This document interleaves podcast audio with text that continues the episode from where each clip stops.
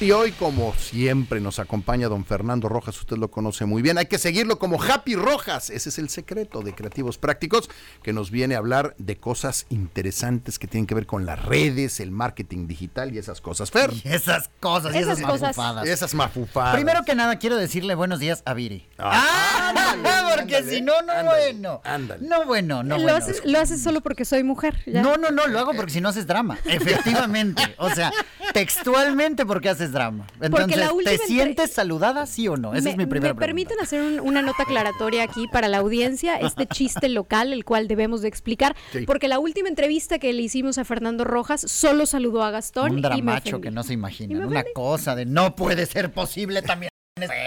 Oye, Entonces hoy te digo, hola Gastón, pero ¿qué tal, Sí. Viri? ¿Cómo O- estás, hola, chiquita princesa de ¿trajiste, nuestros corazones? ¿trajiste café o algo? Traje café en mí, o sea, tomé café en la mañana, entonces la más. pregunta es como el gato de Schrödinger, diría yo. Exacto. Oye, pero mira, ¿Está te, tomado o no? te regreso la amabilidad haciéndote la pregunta del día. ¿Cuánto crees que debería de ganar un recién egresado? Por favor. A ver, eh, para empezar, el salario mínimo son 249 pesos al día. No empecemos por ahí. Entonces, piensen que, pues, mínimo, mínimo tendrías que ganar 7500 al mes. Exacto. ¿No?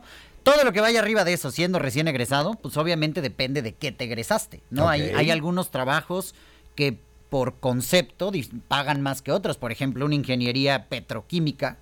Pues yo para ir a supongo, no hacer sé. cosas de petróleo, digo, Pemes no, No, tiene pero no dinero, se vale, pero no se vale decir depende. No se vale decir ¿Cuánto depende. es lo Avienta más un que has número. pagado tú a un re- así viene todavía 12. acaba de quitarse el pañal? 12. Ah. Y mire, aquí es el promedio, de hecho, de salario Fíjate, mexicano. interesante. Así que Ahí está, como para nada que más. 12 vean. mil pesos es lo que estarías dispuesto, evidentemente después Sí. de platicar con la señorita, con el joven y ver que tiene... Sí, la verdad, sí es que ya ahorita la experiencia en lo que por lo menos nosotros hacemos en marketing digital, pues no la tienen muchos porque Sí. no les tocó. Sí, claro. Entonces, cuando veo empresas de marketing digital pidiendo 15 años de experiencia, cuando las redes nacieron hace 15, Sí, exacto, es como- como, mm, digo, hablando de mi sector, ¿no? Pero sí, definitivamente.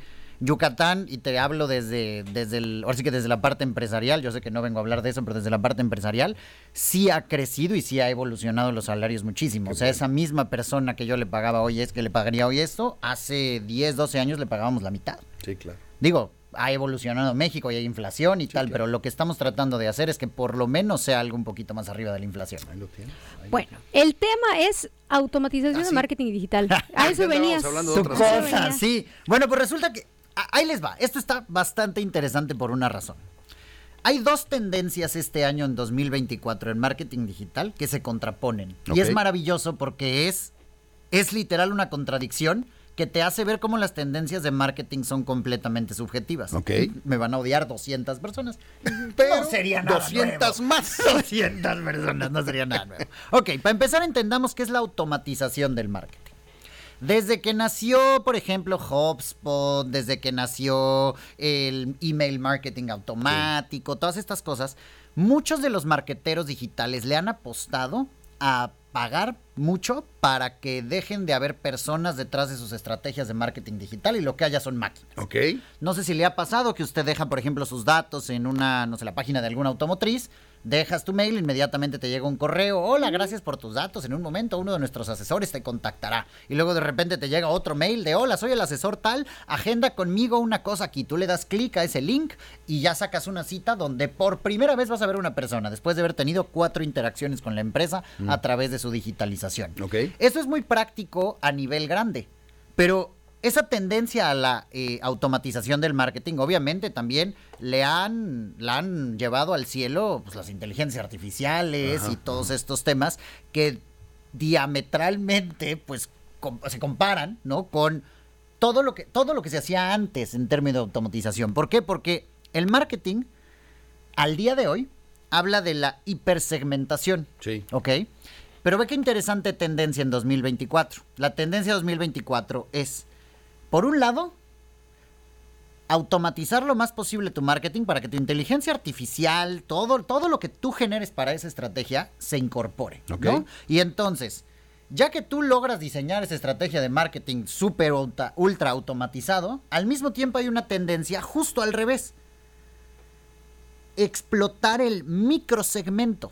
Y para hacer microsegmento tienes que hacer una unas automatizaciones muy complejas que no necesariamente funcionan. Te voy a poner un ejemplo. ¿Cuántas cuentas de Facebook tú crees que hay, por ejemplo, en Valladolid? No, no tengo la menor idea. Para que te des una idea, en Mérida hay prácticamente un millón de cuentas de Facebook Ok. y en el interior del estado está repartido el otro millón, millón ochocientos, ponle. No, ponle que millón pues es el doscientos en número de habitantes. 800 en el, en, en el es el número de habitantes. Si tú quitas que un 20% pues no son reales, porque Sí, en claro. realidad Facebook reales tiene 8 de cada 10, pues entonces tienes que prácticamente el 80% del estado tiene Facebook. Sin embargo, no a todos les podemos hablar igual.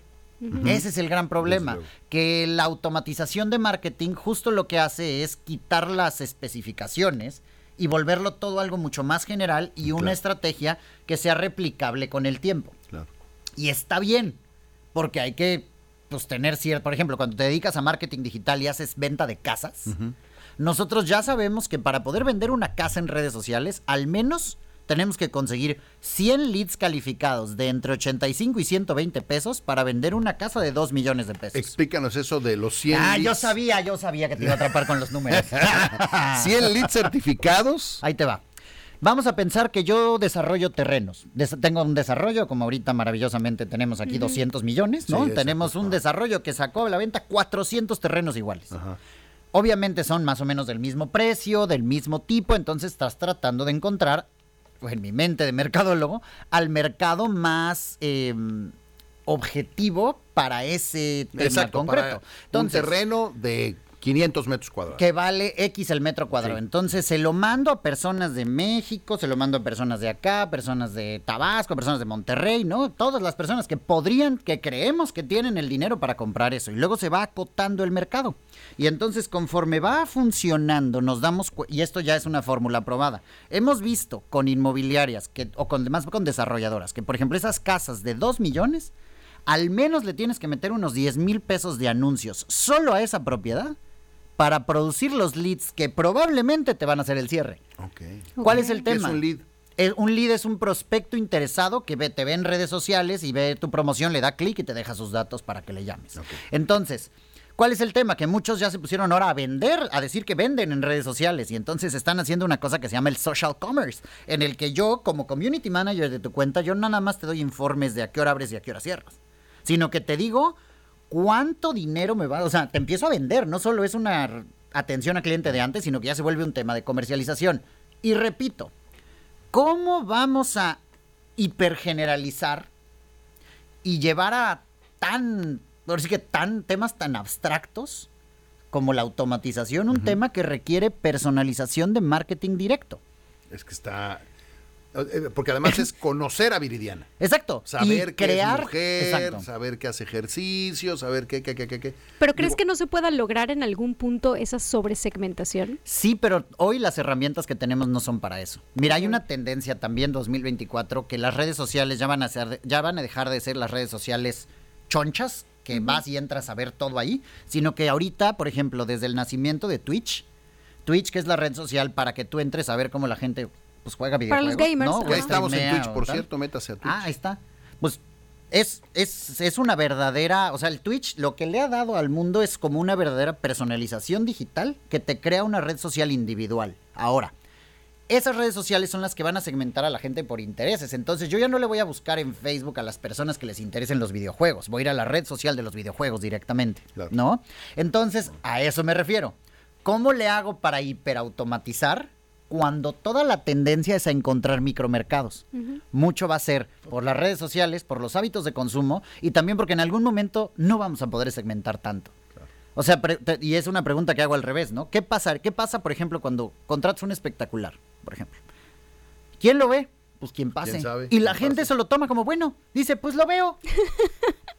A mí me piden cuántos segundos vieron el Ah, sí, video. sí, sí, sí, sí. Entonces, es muy chistoso porque la doble vara de medir Está mal. está o sea, mal. el mercado está mal. Porque sí. el medio, porque pues, los medios son medios al final, Sí, ¿no? claro. Pero bueno, ya hablaremos de eso la siguiente semana, porque tengo dos comparativas que es como, ¿par? Sí, exacto. ¿Y por la qué, por qué son tan no. agresivos con el espectacular? Digo, tan livianos con el espectacular. O con los volantes. O ¿Por qué con los volantes. Todavía existen los volantes. O sea, dan Porque se sabe que no tengo manera de medirlo. Y, eh, es que por Exacto, eso pero están la en el gente lo sabe. Y, pero lo seguimos No, comprando. no, no, no, no, mis ganas de vivir extintas. Muchas gracias, buenos días a todos.